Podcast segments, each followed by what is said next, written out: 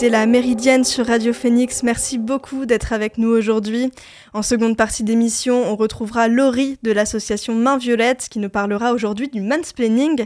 Mais tout de suite, on retrouve Amandine Caillol, maîtresse de conférences en droit privé à l'Université de Caen-Normandie. Amandine, tu travailles en ce moment sur le statut juridique du corps humain. Bonjour. Bonjour. Et déjà, est-ce que tu pourrais euh, nous parler un petit peu justement de ce statut juridique du corps humain? Comment le corps humain est défini? Alors le corps humain, en fait, euh, en droit français, est considéré comme étant confondu avec la personne juridique. Alors cette euh, idée personnaliste finalement du corps, elle résulte de l'analyse des textes. Parce qu'initialement, dans le Code civil de 1804, qui parle très souvent de la notion de personne, eh bien cette personne, c'est la personne juridique. Donc en fait, un concept juridique abstrait.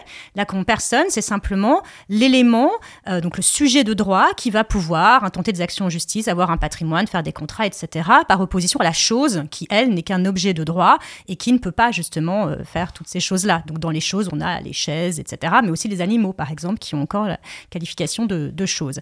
Et donc, dans le Code civil de 1804, on parle de la personne juridique, on parle jamais de la personne humaine, de l'être humain et donc de son corps. Et donc, les auteurs, à l'époque, se sont quand même interrogés sur le statut du corps et se sont dit que comme le corps était inséparable finalement de la personne physique, en tout cas quand c'est un être humain, eh bien, on allait le traiter exactement de la même façon que cette personne physique. Et donc, le corps a été considéré comme confondu avec la personne, comme le support indéfectible de la personne, c'est comme ça qu'on le dit. Et ce qui veut dire que la naissance et la mort, donc tant que l'être humain est, vivant et qu'il est donc une personne juridique, eh bien, le corps est traité exactement de la même façon qu'une personne et non pas comme une chose.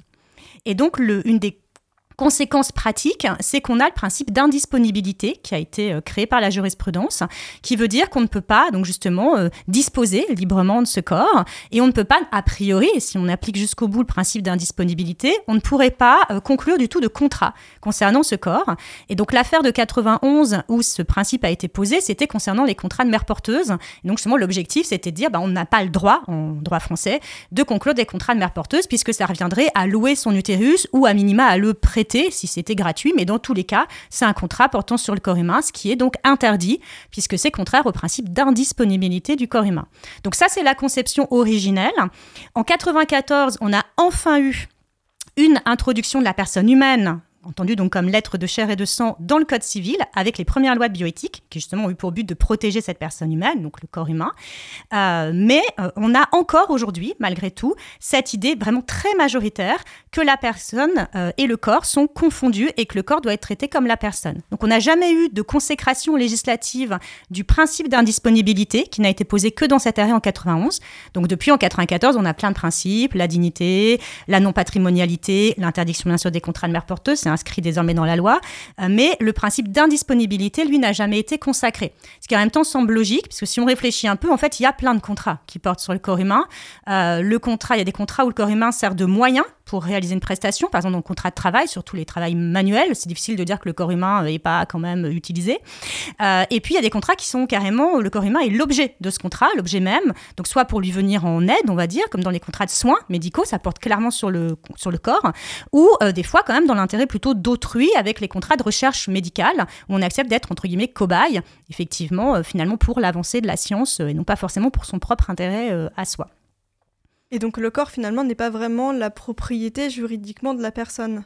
Alors pas du tout. Donc justement, dans la conception majoritaire en tout cas, le corps c'est la personne, ce qui veut dire qu'il n'y a pas de distanciation entre le corps et la personne. Donc forcément, il ne peut pas y avoir un lien euh, avec votre corps, puisque le corps, c'est vous, c'est je suis mon corps, et non pas j'ai un corps, si on veut le dire euh, plus clairement. Donc ça, c'est vraiment la conception très, très, très majoritaire aujourd'hui, mais quelques rares auteurs, dont je fais partie, euh, considèrent que justement, le corps devrait plutôt être considéré comme une chose, donc qui serait dans ce cas-là distincte justement de la personne juridique, donc une chose juridique, bien sûr, parce que c'est bien sûr une personne humaine au sens d'être humain, mais juridiquement être une chose. Et là, comme on a un rapport d'extranéité entre la personne et la chose qui est son corps, il y a forcément un lien qui peut exister, qui serait justement possiblement un lien de propriété. Et donc, bien entendu, c'est la personne qui serait propriétaire de son propre corps. Hein, c'est évident. Ce serait une propriété innée. Dès qu'on est, dès dès la naissance, on serait propriétaire de son propre corps. Et bien sûr, c'est pas autrui qui pourrait euh, acquérir euh, ce corps d'une façon ou d'une autre. Et donc, on pourrait imaginer euh, plus de liberté, j'imagine aussi plus de responsabilité vis-à-vis de notre corps avec cette conception? Alors en fait, ça changerait pas forcément les choses euh, en pratique, euh, puisque euh, dans cette conception du droit de propriété, qui est une conception très particulière, hein, parce que le droit de propriété normalement en droit français, très, très majoritairement, c'est un droit patrimonial, donc avec une valeur marchande. Donc là, bien sûr, c'est pas du tout la conception sur le corps humain, puisque de toute façon, la loi interdit que le corps ait une valeur patrimoniale. Donc, on va pas du tout revenir là-dessus. Là, c'est une conception du droit de propriété très large, où l'idée, c'est dès que je peux exclure quelqu'un des utilités d'une chose et que je peux m'en réserver moi, ces utilités, j'en suis propriétaire, même si la loi n'utilise pas le terme propriété. Or, sur notre corps, ben, on se rend bien compte, effectivement, qu'on peut se réserver les utilités de notre corps et qu'on peut empêcher en général, normalement, autrui, justement, d'accéder à ces utilités, même en matière médicale, où justement il faut notre consentement, etc., sauf des cas très particuliers, urgence vitale. Mais voilà, normalement, on est effectivement maître de son corps, et cette maîtrise pourrait, dans cette conception, être qualifiée de propriété. Après, ça ne veut pas forcément dire qu'on pourra faire n'importe quoi, et notamment le marchandiser, puisque déjà la loi, donc pour l'instant, l'interdit, ça ne serait pas remis en cause. Et surtout, plus profondément, plus haut que la loi, si j'ose dire, on a quand même le principe de dignité, qui a une valeur constitutionnelle, pour le coup, et ce principe de dignité peut être entendu, alors c'est pareil, c'est un principe assez vague, voilà, avec plusieurs types de conceptions, mais il peut être entendu comme une source de liberté, mais aussi comme une source de devoir envers soi-même pour respecter l'humanité que nous portons tous en nous. Et ce qui a déjà été appliqué par la jurisprudence, par exemple dans la célèbre affaire commune de Morson-sur-Orge sur le lancer de nains, où on a interdit en fait, donc c'était un lancer de nains vivant, hein, une personne humaine, on a interdit le lancer de nains sur le principe de dignité. Et ce qui est très intéressant, c'est que le nain, lui, souhaitait continuer à faire ce travail. Il disait, moi, ça me pose aucun problème moral, je souhaite, c'est mon seul gagne-pain, je souhaite le faire. Et on lui a interdit, sur le fondement de la principe de la dignité, en disant, non, c'est contraire au principe de dignité de faire ce genre de choses. Et donc, on pourrait, par exemple, considérer que c'est contraire au principe de dignité d'être mère porteuse par exemple. Voilà, donc ça pourrait continuer à interdire un certain nombre de règles qui le sont déjà aujourd'hui. Donc finalement, ça ne changerait pas forcément la pratique. En revanche, ce qui moi me semble intéressant, c'est que ce serait, me semble-t-il, plus en adéquation avec la réalité des choses. Quand on parle avec les professionnels de santé, avec le grand public, beaucoup de personnes sont plutôt, considèrent aujourd'hui plutôt qu'ils sont effectivement propriétaires de leur corps et que c'est une chose différente d'eux-mêmes. C'est plutôt j'ai un corps que je suis un corps. Et effectivement, quand on voit toutes les évolutions biomédicales, c'est ça. Aujourd'hui, le corps, c'est vraiment un gisement de ressources pour autrui et aussi une sorte de capital qu'on doit euh, améliorer, dont on pourra prendre soin pour soi-même également. Alors bien sûr, euh, les idées les plus extrêmes, après, c'est quand on va sur du transhumanisme, body hacking, etc. Donc là, c'est clair, le corps est vu vraiment comme une chose, un matériau qu'on va tuner, un peu comme quand on tune une voiture. C'est pareil avec son corps finalement. Tu parlais tout à l'heure de la notion de dignité et du fait qu'elle était quand même très floue. Euh, justement, qu'est-ce qui est digne ou non digne actuellement en France? Est-ce qu'il y a une, sorte de liste? Comment ça se passe? Alors non, il n'y a pas de liste. Donc la dignité, c'est vraiment euh, l'essence de l'humanité. Donc il y a des choses qu'il ne faut pas faire parce que ce serait contraire à la dignité humaine. Alors tout ça, ça a été fait en réaction. La dignité, elle a d'abord été consacrée au niveau international à la suite de la Seconde Guerre mondiale, donc en réaction à tout ce qui avait eu lieu à ce moment-là. Donc c'est évident que tout ce qui est eugénisme, expérimentation euh, sur des cobayes humains sans leur consentement, voilà, toutes ces choses-là, stérilisation forcée, voilà, tout ça c'est totalement indigne. Mais après, ça peut être très large. On a pu considérer que l'indignité, ça ça peut être les conditions en prison, ça peut être euh, euh, l'absence de logement aussi pour les sans-abri. Le droit au logement a été euh, consacré sur le fondement du principe de dignité. Donc voilà, c'est très très large. Effectivement, pour l'instant, en tout cas, les conventions de gestation pour autrui, c'est considéré comme quelque chose qui serait contraire au principe de dignité en France.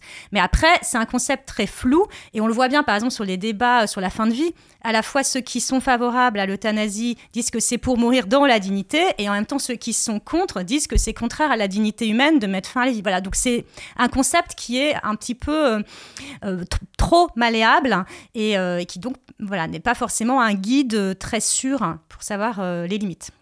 Et depuis tout à l'heure, on parle d'un corps, d'un ensemble, d'un tout, mais il y a quand même différentes zones du corps, j'imagine, avec des limites un peu différentes. Enfin, je pense à des zones plus intimes. Est-ce que le corps en tant que tout, est, enfin, le corps est considéré en tant que tout juridiquement, ou est-ce qu'il y a des zones du corps qui ont des, ont des statuts un peu différents Je pense notamment aux organes génitaux, etc qu'on pourrait moins toucher euh. Alors, il y aura une protection particulière euh, sur des règles de droit de la santé, euh, voilà, pour éventuellement certaines zones, comme tu dis.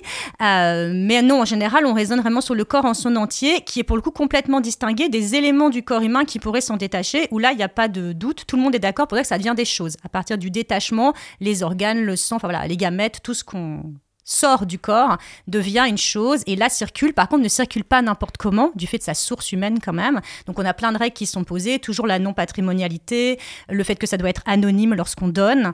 Euh, voilà. Donc, et donc le don, justement, on parle de don, ce qui montre bien qu'on ne peut pas être rémunéré, on ne doit pas s'enrichir avec son corps. Ça, c'est vraiment une des règles de base en droit français. C'est pour ça qu'il y a une différence entre le don de sperme ou la gestation pour autrui. Finalement, il y a un, côté, c'est euh, ça. une partie de notre corps et l'autre, c'est l'entièreté. Tout à fait.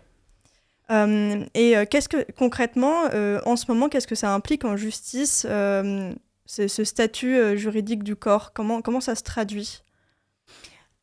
Bah, ça se traduit effectivement bah, toujours par ce principe d'indisponibilité qui fait, bah, on le voit bien sur les conventions de mères porteuses, euh, qu'on est euh, voilà, vraiment très euh, prohibitif en France. Alors après, c'est un bon exemple, les conventions de mères porteuses.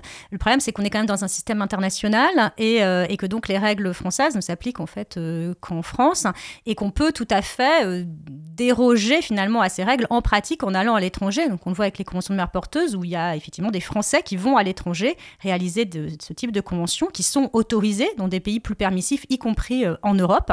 Et donc là, après, ça pose des problèmes comment fait-on juridiquement, là par exemple, pour euh, prendre en compte ces enfants innocents, bien sûr, qui sont nés de ces conventions de gestation pour autrui. donc là, on a eu toute une évolution jurisprudentielle. Au début, la Cour de cassation était très, très prohibitive. Elle voulait sanctionner euh, les parents qui avaient donc effectivement fraudé euh, la loi française hein, d'une certaine façon.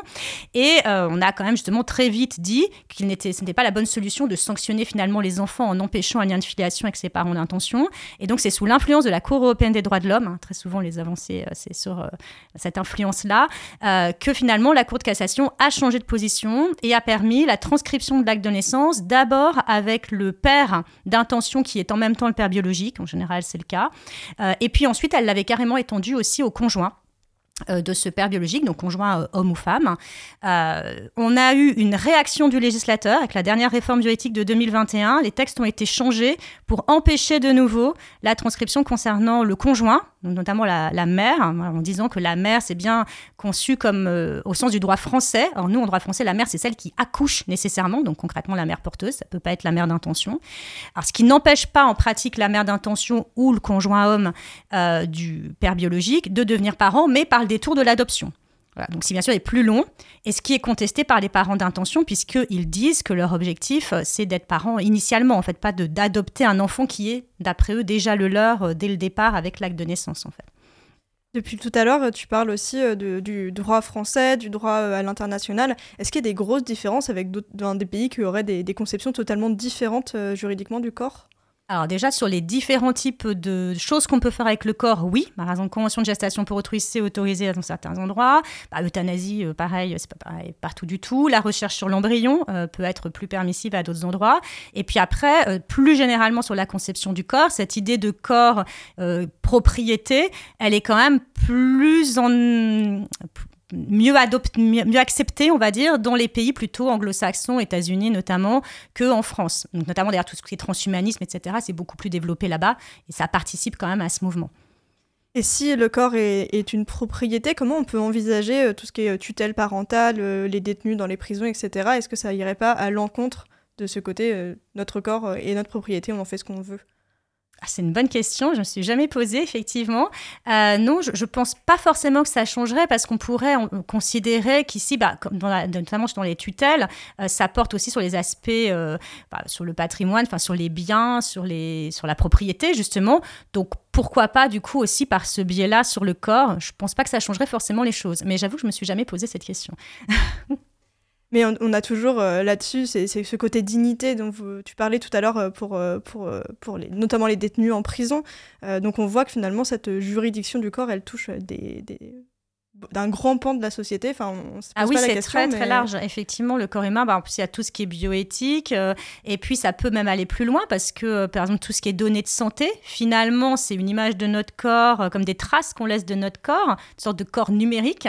à mon sens, il y aurait un intérêt à réfléchir tout ça de manière un peu croisée et voir donc le corps physique, le corps plus enfin l'aspect plus psychologique du corps qui est bien sûr euh, de plus en plus pris en compte et puis les aspects pourquoi pas de corps euh, numérique dématérialisé et essayer de réfléchir euh, moi c'est un de mes de mes travaux à justement une sorte d'appréhension globale du corps avec justement toujours cette tension entre l'idée d'une protection de ces différents aspects du corps notamment sur le principe de dignité et puis quand même la nécessité la volonté on le voit bien dans notre société d'utiliser quand même euh, le corps. Euh, donc il y a un peu l'intérêt individuel de protection et puis l'intérêt collectif d'utilisation. Voilà, du coup, comment est-ce qu'on arrive à balancer tout ça, à trouver un juste milieu et à poser justement des limites sur des choses qui nous sembleraient inacceptables parce que, par exemple, ça serait contraire à notre humanité. Et donc là, on irait vraiment beaucoup trop loin notamment sur le transhumanisme, il y a sans doute quand même des choses euh, voilà, qu'il ne faudrait pas faire, euh, des choses très extrêmes qui nous iraient au-delà de, notre humanité et voilà, qui seraient contraires à la dignité du coup. Et quand tu parlais des traces du corps, ça me fait aussi penser même à l'image du corps, mmh. aux photos du corps, ça pourrait aller jusque-là, d'avoir des... Enfin, il y a déjà des, euh, réglementations, mais... Mmh. On pourrait aller jusqu'à un statut juridique vraiment des images du corps. De ce qui concerne le corps, oui.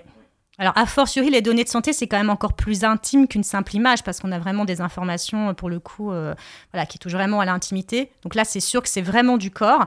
L'image, c'est qu'une image du corps, mais bon, oui, on pourrait euh, réfléchir en tout cas aussi à, comment cette forme de corps atténué, on va dire, doit être prise en compte également. Mm. Eh ben, je vous remercie beaucoup, Amandine Caillol, d'être intervenue aujourd'hui dans la Méridienne. Si le sujet vous intéresse, vous pouvez retrouver un ensemble d'articles donc justement sur cette thématique. C'est dans le cahier de la recherche sur les droits fondamentaux. C'est disponible sur Internet et c'est intitulé Le corps humain saisi par le droit entre liberté et propriété. Donc c'est un co-recueil issu en fait d'un colloque qui a été co-dirigé donc par euh, Amandine Caillol, par euh, Aurore Catherine et euh, le recueil également par Jean-Manuel Laralde. La méridienne, ça continue, mais avant cela, je vous propose une pause musicale avec Quand la nuit tombe de Marguerite Thiam. Néant dans les yeux, car j'ai tout dans la tête. L'idée c'est rentrer dans le jeu pour s'enfuir de soi-même. Suffit pas d'un meule, suffit pas d'un parage. Mélange les deux, excité par le rave, j'irai pas. J'ai pas fini de grandir, j'ai déjà tout oublié. À peine 15 piges, la vie entière pour me bousiller. Stars me préparent des traces, je suis la nouvelle petite qu'ils adorent. Des stars mettent mon nom sur le disque pour m'offrir la mort. Me faire l'amour, c'était déjà des hommes lorsqu'on m'a mise au monde. Pour m'offrir la mort, me faire l'amour, c'était déjà des hommes lorsqu'on m'a mise au monde. Quand vient la montée de MDMA, on devient tous les mêmes. Ouais, ça ferme là et moi.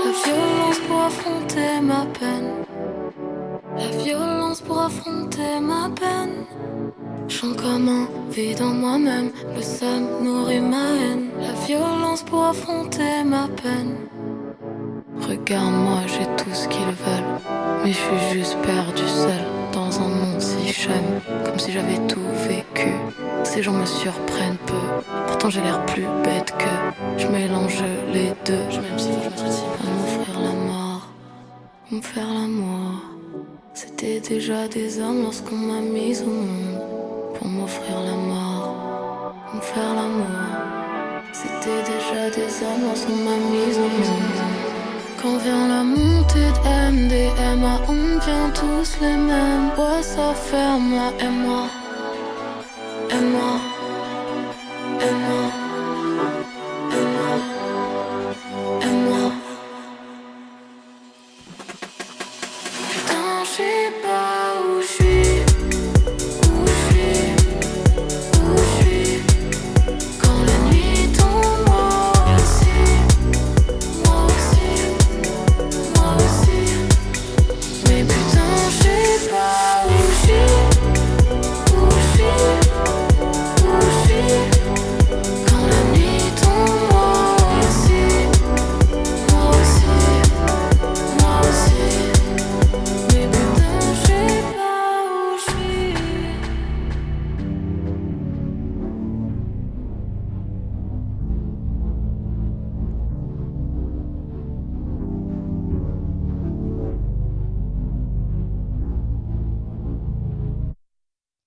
venez d'écouter Quand la nuit tombe de Marguerite Thiam sur Radio Phoenix. Restez avec nous pour la chronique de Laurie du collectif militant Main Violette, luttons contre les VSS. Bonjour Laurie. Bonjour Joanne, bonjour à toutes et à tous. pour rappel, Main Violette, c'est un collectif qui milite contre les VSS, donc les violences sexistes et sexuelles au sein de l'université de Caen. Et tous les mois, Laurie vient nous expliquer un aspect de la lutte. Et donc aujourd'hui, Laurie, tu viens nous parler du mansplaining. Exactement, Joanne. Le mansplaining est un concept féministe qui désigne une situation dans laquelle un homme explique à une femme quelque chose qu'elle sait déjà, voire dont elle est experte, souvent sur un ton paternaliste ou condescendant. Le mot mansplaining est un mot valise composé des mots man, donc homme, et explaining, explication. La version française du terme serait m'explication, et nos amis québécois ont leur propre version avec le terme, le terme pénispliqué. Et comment est-ce que le terme mansplaining est né? Le terme est apparu en 2008 aux États-Unis dans un article paru sur le site Tom Dispatch de Rebecca Solnit, une écrivaine américaine. Dans cet article, elle raconte une anecdote personnelle sur l'arrogance d'un homme lors d'une conversation. Après que Solnit se soit présentée comme l'autrice d'un livre sur le photographe Muybridge, son interlocuteur a commencé à lui parler d'un livre sur Muybridge qu'elle devait absolument lire. Il s'est avéré que le livre qu'il incitait Solnit à lire était en fait son, son propre livre. Son ami Sally l'interrompt pour lui dire c'est son livre, ou du moins essayer de l'interrompre alors qu'il continuait de parler. Elle a dû répéter c'est son livre trois ou quatre fois avant qu'il comprenne enfin et qu'il arrête d'expliquer le contenu du livre de Rebecca à Rebecca. L'autrice a d'ailleurs depuis sorti un recueil d'essais sur ce sujet intitulé Ces hommes qui m'expliquent ma vie, que je vous conseille si vous êtes intéressé par le sujet. Et est-ce que tu as d'autres exemples? Euh, ouais, j'ai été piocher quelques pépites sur le compte Instagram Pay to Mansplaining. Par exemple, on a une femme qui nous raconte Un ex-collègue a passé une réunion entière à m'expliquer et à me contredire sur la façon d'exploiter une vulnérabilité informatique. Cette réunion avait pour but de lui présenter le sujet à lui, juriste, sachant que je suis ingénieur en sécurité informatique. Une autre personne témoigne J'ai travaillé dans un fast-food. Un inconnu à la caisse m'explique comment savoir quel montant je dois rentrer car les maths c'est pas fait pour les femmes alors que je suis en master agrégation de mathématiques. Quelqu'un d'autre raconte Un homme m'a interrompu en plein entraînement de basket pour me dire que j'avais pas la bonne manière de crosser et a commencé à m'expliquer les bases du basket. J'ai rigolé car je joue en national. Vexé, il a décidé de me provoquer en 1 contre 1. Score final 45 pour moi. Et allez, un petit dernier, la dernière femme nous raconte J'ai commencé à étudier la musique lorsque j'avais 5 ans. Un mec a voulu m'expliquer l'échelle pentatonique en disant qu'il en savait plus que moi parce qu'un ami lui avait expliqué deux semaines avant. Je pense que vous commencez à comprendre le truc. En tant que femme, on a toutes été confrontés à ce genre de comportement. Personnellement, ça m'est déjà arrivé pas mal de fois. Genre, on essaye de m'expliquer ce que c'est un accélérateur de particules alors que je bosse dans un accélérateur de particules et que le mec a juste vu une vidéo de 2 minutes sur Facebook. Aussi, à propos du féminisme, les mecs adorent t'expliquer comment t'es supposé faire pour lutter pour tes propres droits, on kiffe. Et le comble, c'est quand tu accuses quelqu'un de mansplaining et là, un mec commence à t'expliquer que t'as rien compris et que c'est pas ça le mansplaining. Genre, on te mansplain le mansplaining. Tu l'as dit presque, toutes les femmes sont confrontées à ce comportement. Pourquoi est-ce que c'est si fréquent le mansplaining? Le mansplaining est au final rien d'autre qu'une illustration du patriarcat. Il repose sur la présomption de supériorité intellectuelle, donc l'idée que l'homme considère naturellement sa propre opinion comme plus valable ou plus informée que celle de la femme, simplement en raison de son genre. Cette attitude renforce les normes patriarcales qui placent les hommes dans une position de supériorité intellectuelle. Il y a aussi le déni de l'expertise féminine. Lorsqu'un homme pratique le mansplaining, il ignore souvent l'expertise et l'expérience de la femme en supposant qu'elle a moins de connaissances sur le sujet. Ça reflète la tendance patriarcale à minimiser ou à nier les compétences des femmes. Ensuite, il y a l'enfantilisation des femmes. Le mansplaining peut également impliquer une forme d'infantilisation où l'homme assume que la femme a besoin d'explications simplifiées ou d'un guide, même si elle n'en a pas besoin, renforçant les stéréotypes patriarcaux selon lesquels les femmes sont moins capables et ont besoin d'une supervision masculine.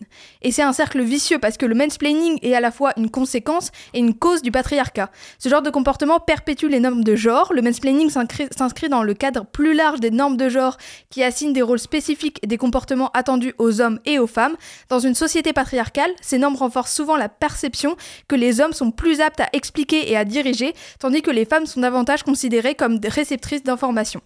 Et il y a aussi un impact sur la participation des femmes.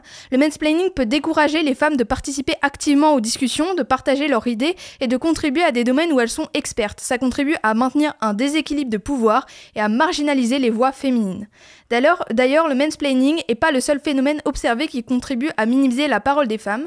Il y a aussi le menterrupting, euh, qui reflète le fait que les hommes ont plus tendance à couper la parole aux femmes que l'inverse, et le mensering, qui est quand euh, un homme répond à une question posée à une femme à sa place, un peu comme s'il niait les capacités de celle-ci à s'exprimer. En résumé, le mansplaining peut être considéré comme une manifestation concrète des inégalités de genre et des, des attitudes patriarcales qui persistent dans la société, renforçant la perception de l'homme en tant que détenteur du savoir et de l'autorité au détriment des femmes. Et dans cette société patriarcale, comment on fait pour éviter le mansplaining? C'est une bonne question parce que le mansplaining peut être un comportement inconscient de la part des hommes. Ils peuvent donc se montrer blessants sans le vouloir euh, parce qu'ils sont guidés par leurs croyances et leur volonté de véritablement aider à prendre quelque chose à leur interlocutrice. Tout d'abord, une première étape, c'est de se sensibiliser au féminisme en général. La plupart des hommes qui ont ce genre de comportement n'ont pas conscience des problèmes d'inégalité homme-femme et donc ne réalisent pas quand ils ont un comportement problématique. Mais je vous donne quand même quelques astuces pour éviter de mansplainer.